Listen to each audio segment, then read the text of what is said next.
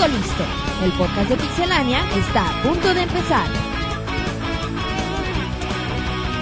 Adelante, Pixelania. Hola, ¿qué tal fans de Pixelania? Ya vamos a, a continuar con la segunda parte de esta eh, retrospectiva hacia los eh, controles de las consolas a lo largo de, de la historia, de cómo han evolucionado. Y bueno, pues vamos a seguir comentando. Ahora sí pasamos a la siguiente generación de consolas.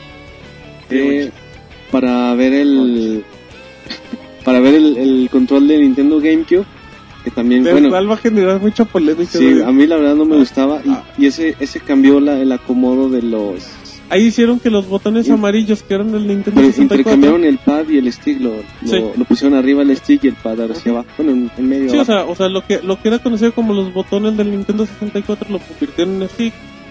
Le dejaron los gatillos con el botón Z, que es el que está ahí. Y bueno, a mí, a mí también la verdad como que nunca... Fíjate, a mí, a reserva de lo que opinen, a mí el control del Nintendo GameCube se me hace, entre comillas, un fusil del, del PlayStation. O sea, basado de ahí. Fácilmente, bueno, yo opino que el control de GameCube es como si Picasso hubiera pintado un control de Play. ¿Cómo? A ver otra vez.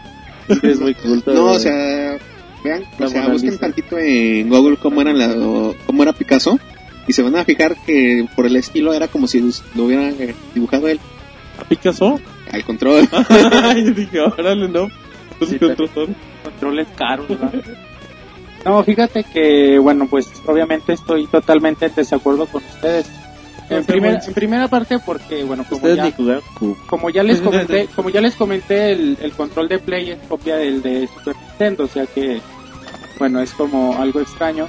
Pero bueno, el de GameCube, y si, bueno, si tuvieran la oportunidad de jugar realmente juegos de GameCube, por eso yo tengo, por eso yo considero a la consola como la mejor de toda la historia. A mí me encanta la consola, en gran parte por el control. Eh, aquí ya Nintendo iba, Nintendo empezaba a demostrar a lo que a lo que se estaba dirigiendo. Si se fijan, la ideología de Nintendo de ahora es simplificar los controles. Es como su ideología que entró con esta generación. Tratar de hacer sus controles lo más simple posibles. Y bueno, Miyamoto lo comentó en la generación del GameCube, que lo que pretendían ellos era tratar de que la mayoría de las acciones se llevaran a cabo con un botón. Por eso si ven el control, el botón A es muy grande, está al centro, y los otros, el B está a un ladito y el X y Y están acompañando. Aunque la mayoría de los juegos usan, usan casi todos, pues la idea de Nintendo era esta, ¿no? La mayoría de las acciones se van a hacer con un botón y no necesitas más, ¿no? Lo demás es para los desarrolladores que lo quieran usar. Y es súper cómodo. Al principio si llegaron, no sé, jugar Luigi's Mansion, que fue el juego de lanzamiento, tú, tú veías el tutorial y decías, o sea, ¿cómo?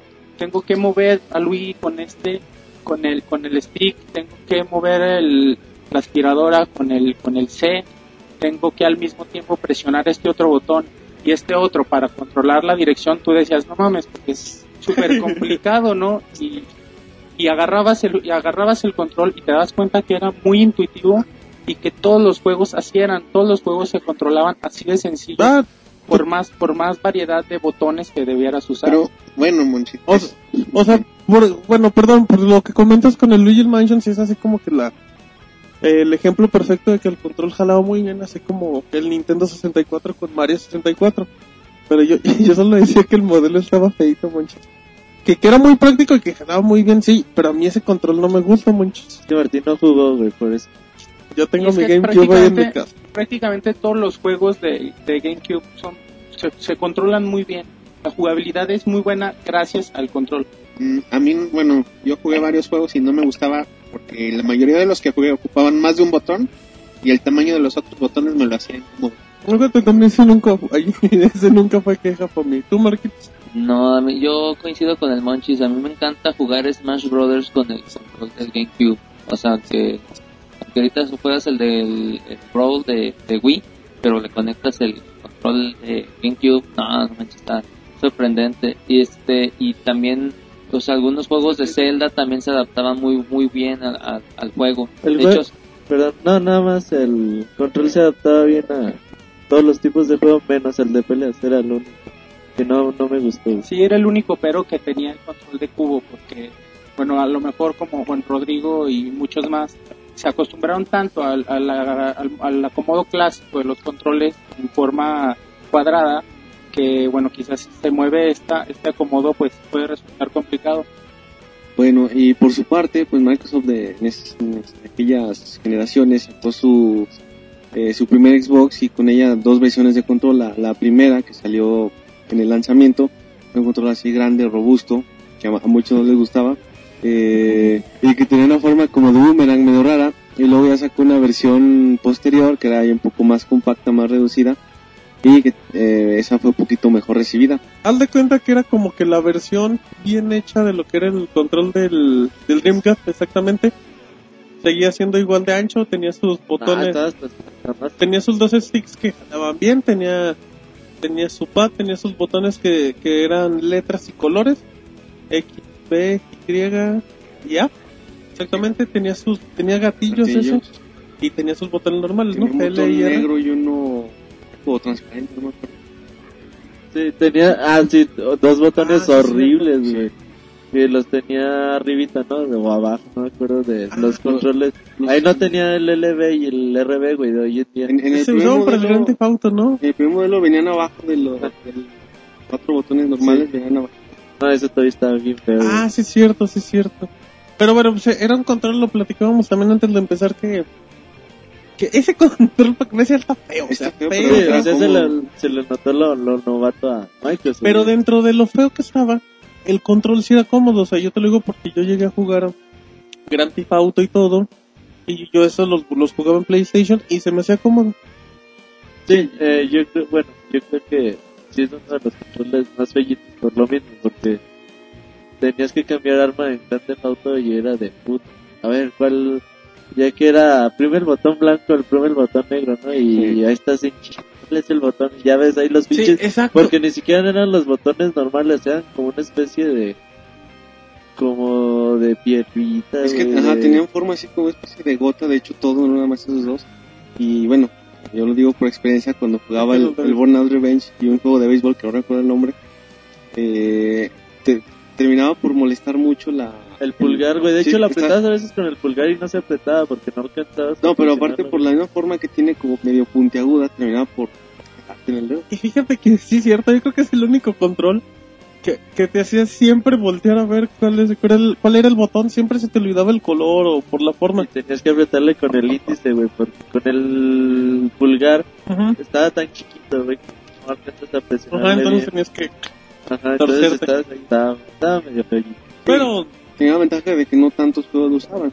Sí, era lo, lo, lo que lo el salvó. Grand Theft Auto con eso usaba las cámaras, creo, ¿no? Creo que No sí, creo que sí. Bueno, y, y Sí, la... sí.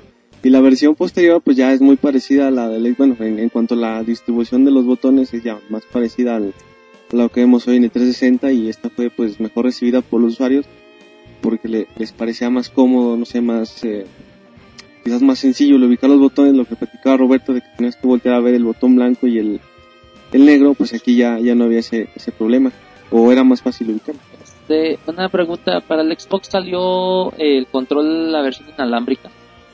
Para Xbox, Creo que de parte de no Microsoft me no, acuerdo. pero las empresas acá, las típicas que Cinco hacían, ajá, Pelican en Nintendo y esas cosas, y yo tenía un control inalámbrico de... Porque, bueno, me regreso un poquito, los GameCube, bueno, recuerdo El que sacaron su, su versión ya de control inalámbrico. Que era muy práctico, la verdad. también. Entonces, este, también es importante, pues ya que es la La evolución. evolución, la evolución. De Sí, NES ya- Eh, Y- Un dato curioso, se separaban. Que- Sí, es que tenía una especie Doble como de, cable de seguridad para que si había un calor muy brusco se separara y no se viniera Sí, toda la pues se cae consola. la consola y se te rompe todo el azulejo y todo de tu casa. Pero por eso lo le el pusieron baño, eso. A la consola no le pasaba nada. Bueno, y, y por su parte PlayStation pues siguió con un control pues prácticamente idéntico al primero. Nada más pues se, se acoplaba al color de la consola, pero era básicamente el mismo. en apariencia era el mismo, pero pero ya había muchas mejoras en lo que eran los sticks. Porque tú cuando empezabas a jugar, yo sé, yo sé que también aparte era ya por, por la evolución de los juegos y el gameplay, pero lo, pero ya había juegos, no sé, había juegos de deportes, tipo básquetbol, así que te dicen, ¿sabes qué? tienes que usar los sticks, nada de que usar el pad, o sea, era algo que no, que no estabas acostumbrado con la gente de, bueno, en PlayStation 1, te obligaban a eso y lo acabamos sacando provecho, pero prácticamente es el control. Otra cosa que tiene este control es que por lo mismo de las mejoras tecnológicas, es, es mucho más ligero que los controles de PlayStation 1 y responde mejor a lo que se llama diferentes presiones en los botones. A esto se ve en algunos juegos como Chaos Legion, si no mal recuerdo, en donde ocupas, está moviendo, es muy dinámico el juego y, cómo mueves los sticks, cómo, mueves, cómo aprietas los botones influye mucho en el ritmo de tu personaje. Y algo que tienen a mí es que en este, bueno, en esta generación se empezó a aplicar el pad no como dirección, sino como accesos rápidos a inventarios y opciones. Además de que este control se explotó mucho, ¿no? Los desarrolladores empezaron a, utilizar mucho la mayoría de los botones de una manera muy buena y yo creo que pues los desarrolladores hicieron grandes cosas con este control a pesar de que como dicen era prácticamente igual se aprovechó mucho eh, el control de PlayStation 2 Y, y aparte ya iba mucho con la, con la idea de Sony, ¿no? De que, de que no era una consola, más que nada era una marca, lo que era la PlayStation, y con eso acompañado con un control que sigue siendo el mismo. Bueno, y aparte como dato rápido, el PlayStation 2 era compatible con los controles de PlayStation 1. Igual y había algunos juegos que sí te pedían el control nuevo, el DualShock 2, debido a ciertas características digitales, etcétera, que ocupaban. Pero había muchos juegos que si tú tenías un control de Play 2 y un control de Play 1, podías jugar con los dos perfectamente. Y ya vamos pasando a la generación actual, que bueno, empezando por el Nintendo Wii, que sí sí fue una revolución total con su nuevo control inalámbrico y de, de sen- de sen- sensor de, movimiento.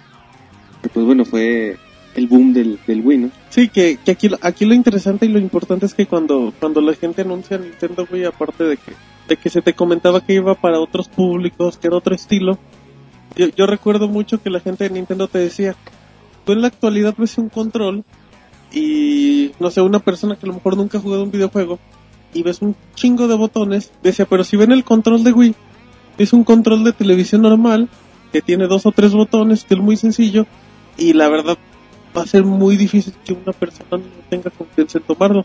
Entonces como que desde ahí cambian la apuesta a, lo que decía Monchis que era hacer prácticos. Sí, bueno, la idea de Nintendo, como les mencionaba desde el GameCube, era simplificar los controles. Palabras de Miyamoto, él decía eso, ¿no? Lo que mencionas tú. Bueno, Nintendo siempre ha puesto especial atención en controles, más allá de, bueno, junto con las capacidades de la consola, junto con los aspectos eh, de software y de hardware que ellos utilizan, el- los controles han sido muy importantes, ¿no? Y pues lo hemos visto desde siempre y ellos no se limitan a un concepto que ya venimos viendo prácticamente en la historia de los videojuegos, que al contrario de Sony o Microsoft, pues prácticamente siguen usando el mismo concepto de, pues desde el NES, ¿no? O sea, el control con pad a la izquierda y los botones a la derecha. Y es el, es el concepto que traen y seguramente es el que van a seguir usando, ¿no? Que también lo impuso Nintendo, pero pero el mismo Nintendo se ha dedicado a, cambiar esto, a seguir innovando. Y bueno, necesitaríamos un podcast completo para hablar de, la innovación del control de- del Wii.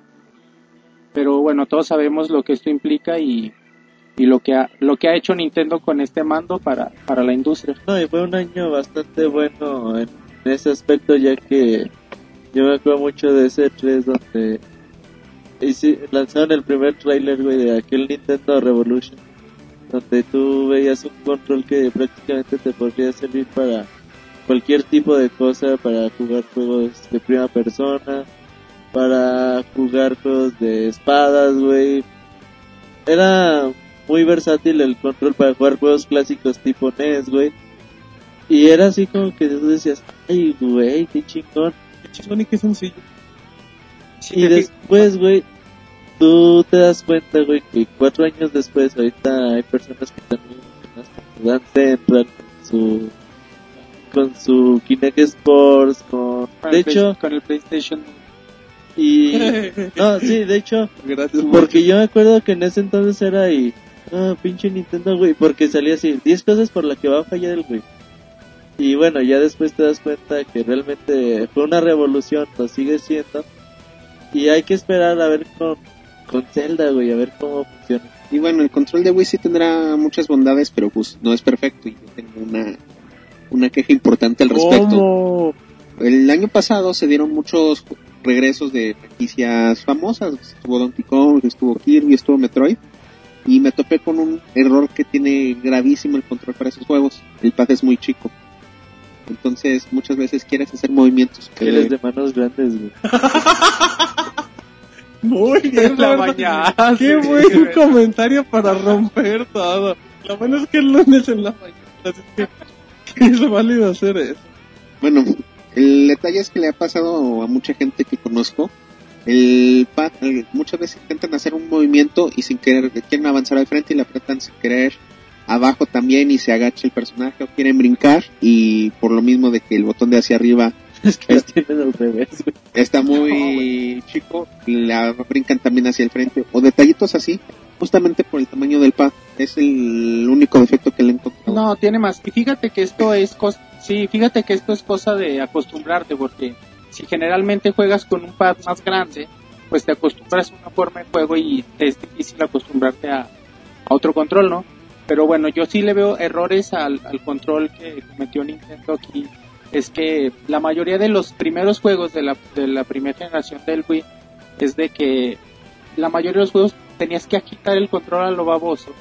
Y era bien incómodo. Y eran muchos juegos eran muchos juegos que pues se tornaban incómodos porque no tenía sentido agitar el control para para todo no y bueno los desarrolladores se tardaron en comprender esto y en, en limitar el agitar el control para para ciertas acciones nada más bueno lo vemos en el Mario Galaxy que tienes que agitar el control solo cuando quieres hacer un salto extra no no para todo como la mayoría o muchos de los juegos que aparecieron en los primeros años. Y es algo que pues no, no está chido, pero es cosa de que los desarrolladores le pongan atención a esto y sepan explotarlo y aprovecharlo bien. No, y también el cable del Sunshot, güey, y todo eso está, es algo que, que está medio, medio pellito.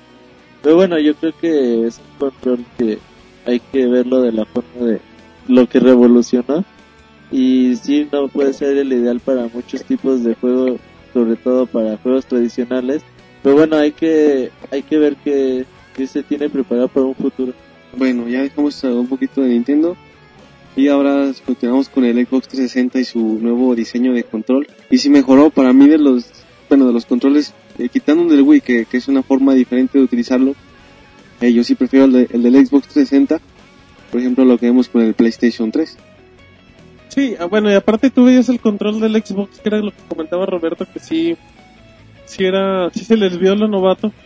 Tú veías el control del 360 y veías que, que en esencia seguía siendo lo mismo, solo que ahora ya, ya, ya estaba bien ergonómico, pensado. güey. Ahora Exactamente. sí, yo creo que sí es el mejor control de para juegos tradicionales hoy en día. Creo que, bueno, tiene sus defectos, güey, porque si le das un año de uso, a buen uso, güey, pues no, no te dura, güey. Así, así de fácil. Pero bueno, eh, son cosas de Microsoft, güey, de, de, de siempre ha, ha pasado así.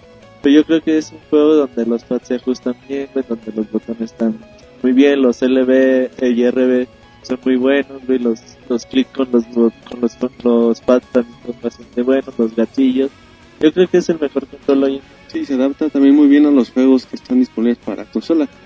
Por ejemplo, en Modern Warfare utilizas prácticamente todos los botones y, y se hace muy cómodo. Sí, bueno, este, en los juegos de deportes jala Los bastante de bien. deportes. En los juegos de Pelea, pelea responde bueno. bien. Sí, bueno, A responde. lo que puedes responder. Exactamente, sí, y, y aquí lo importante es eso, o sea, que, que sigue manteniendo en esencia, pero hasta en vibración igual vibra lo suficiente. Pero, ¿Cómo pero- sabes, Martín? no, bueno, por ejemplo, cuando juegas, un ejemplo, un ejemplo bueno es cuando juegas acá FIFA y tienes el, el mano a mano que se pone acá tu cinemática, así que va vibrando con... puta, me Ya se puso nervioso, Pues güey. No, sí. que va vibrando acá No como el corazón y todo eso. Es buen ejemplo. A mí me gusta mucho cómo vibra, o sea, Sí, tampoco sí, es la ya sé, ya vimos que te gusta mucho. Cómo vibran. Ajá, sí, y creo que el control es buena opción. Y también reiteramos, es muy, a mí el control se me hace bien, bien resistente. Y bueno, igual es bueno, resiste y lo que quieran, pero sigo teniendo la queja, el pad aquí también es una basura. que Rodrigo no le No. gusta ningún pad. Pero es que también hay juegos a los que no se presta. Por ejemplo, yo compré el Sinfonía de la noche en la Xbox Live Arcade y es súper difícil sacar cualquier clase de poder de Alucard, ya sea con el stick con el pad. A mí me Sí, cuesta sí muchísimo el trabajo. pad. Sí Ah, bueno, el sí está feo, pero pues, bueno, yo Pero en, en el de caso del... Está peor, güey. Bueno, yo por ejemplo, así directamente el Sinfonía de la Noche yo lo tengo y yo no batallo. Es que Rodríguez de güey, acuérdate, güey. Es que ya te voy a comprobar.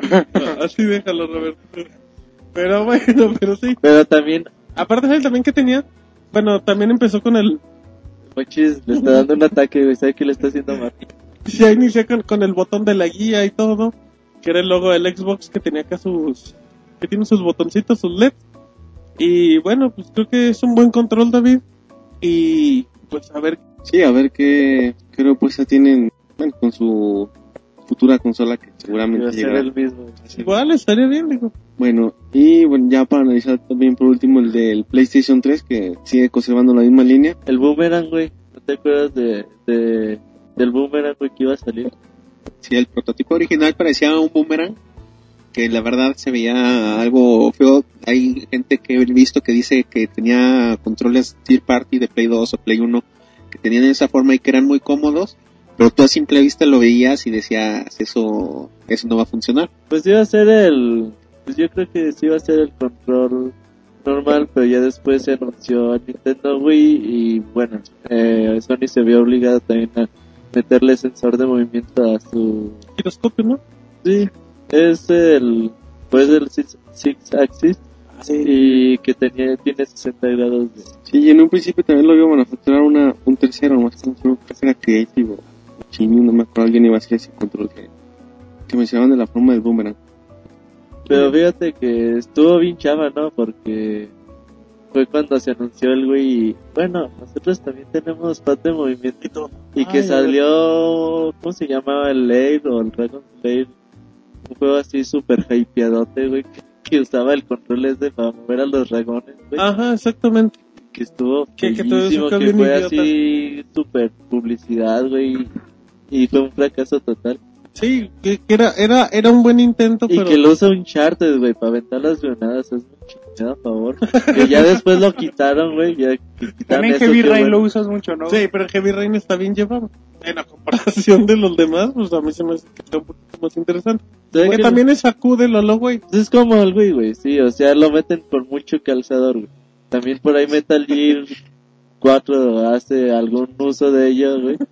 Pero no, no está tan chido. Y bueno, aunque prácticamente se ve igual, pues aquí en este control ya notamos realmente un- una diferencia en cuanto a, a- al gameplay, en cuanto lo, lo tomamos, notamos que estamos sosteniendo un control diferente ¿no? a, a- del PlayStation 2 o PlayStation 1.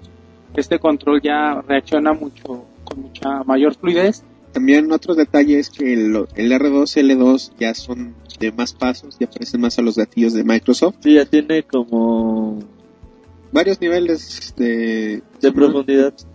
para, ¿cómo se llama? Para percibir ciertos controles según qué tanto, tanto presiones el botón. Tanto aprieta.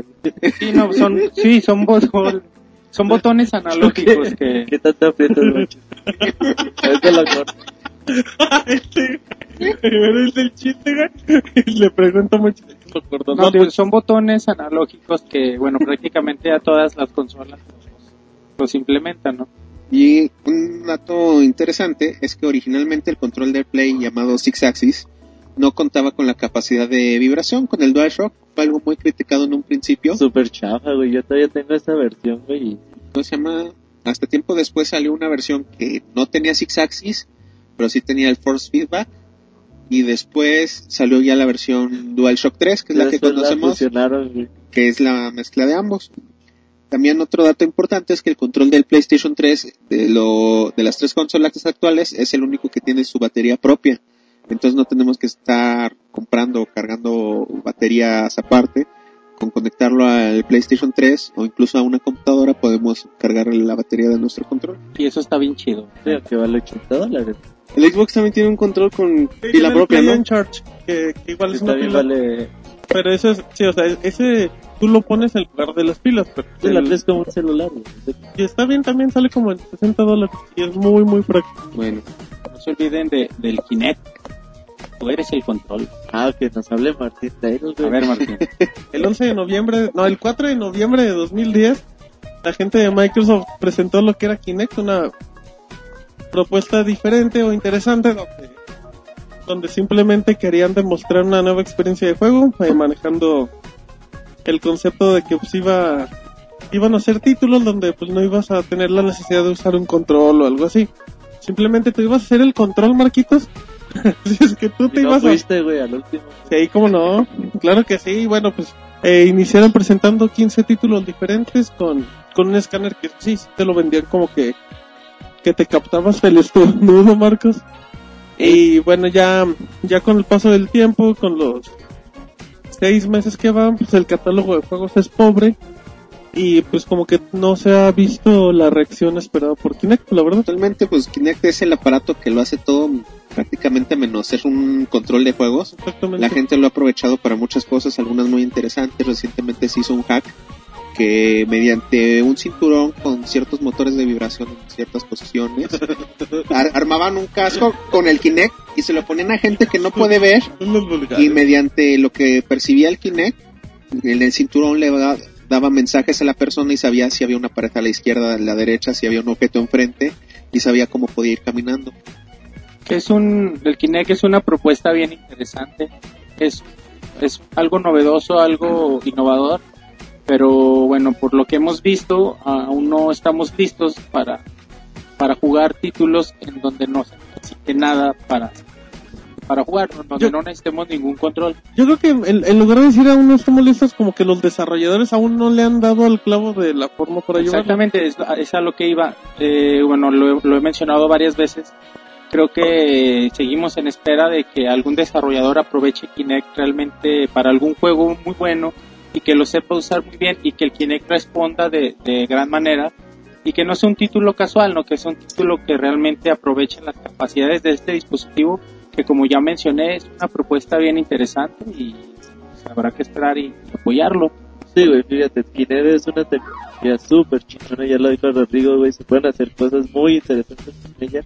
Pero sí, yo sigo insistiendo, güey, que para jugar ocupas usar un control físico y si tú quieres usar Kinect, pues ya usa ambos, güey. Aunque destrozas la filosofía de Kinect, ¿no? Con un juego libre de controles.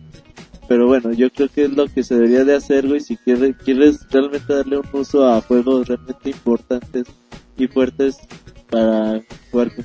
Es que así es como yo leí una vez, los videojuegos funcionan porque la interacción tiene una un feedback, una retroalimentación al usuario que es mediante el control.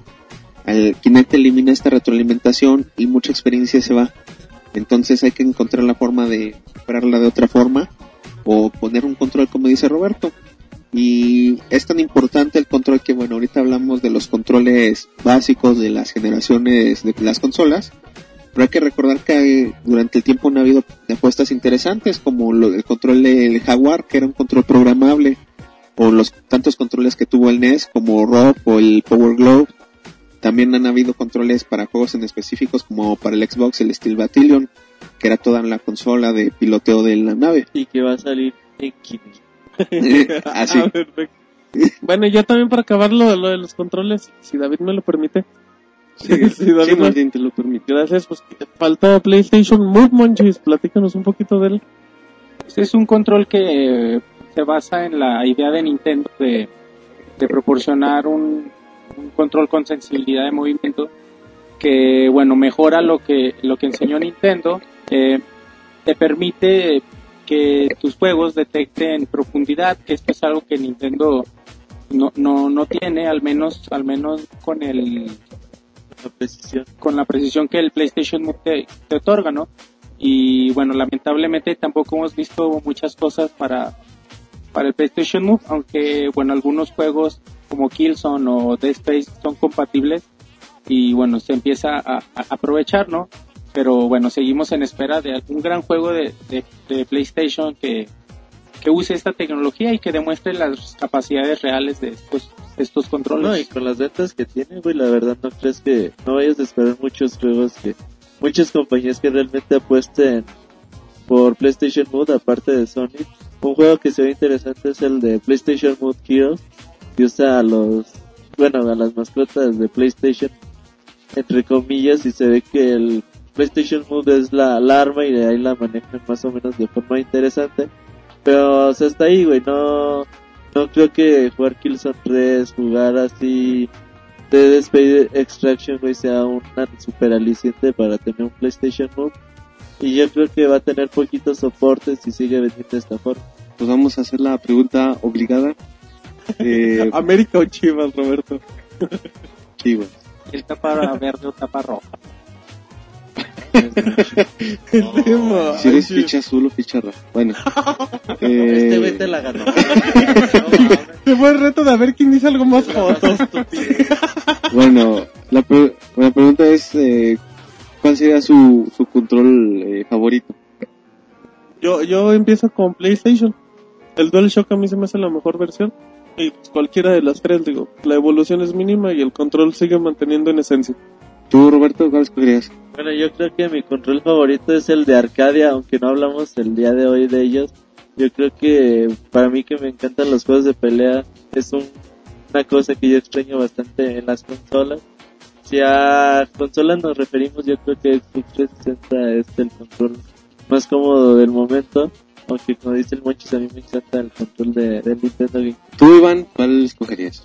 No, pues sin duda mi control favorito es el de Nintendo GameCube. ¿Tú, Marco, cuál, cuál escogerías entre toda esta variedad? ¿Tú con cuál jalas, Marquitos? Con el game, con el control del GameCube.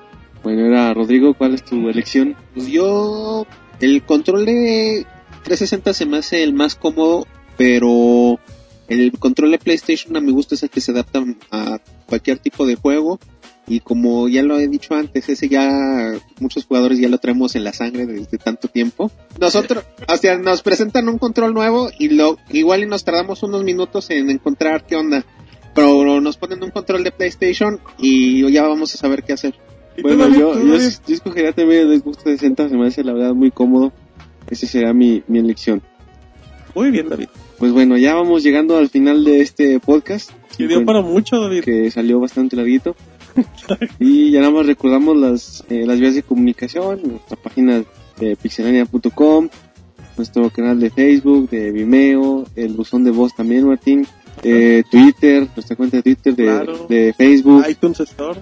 iTunes también, nos pueden descargar nuestro, nuestro podcast. ¿Cómo, ¿Cómo era el nombre, Martín? Tanoshi Radio. Anoche Radio, ahí también nos pueden encontrar. Tanoshi, David. Bueno, eso, No Tanoshi, Tanoshi. Tanoshi. Eh, también ahí nos pueden encontrar y pues bueno, creo que no se me olvida ninguna otra. A menos que alguien me corrija. www.pixelania.com. Ya, ya lo hemos dicho, Iván, Nuestra pero plantilla bueno. móvil que la Ah, nuestra checando. plantilla móvil. Y que opinen que- en cualquiera de nuestras vías. Sí, que nos hagan saber sus comentarios sobre cualquier cosa. Y pues bueno, creo que ya es todo. Nos vamos despidiendo. Bye. Te agradecemos por habernos acompañado. También puedes encontrarnos en Twitter, Facebook y en iTunes Store. Te esperamos la próxima semana con más información.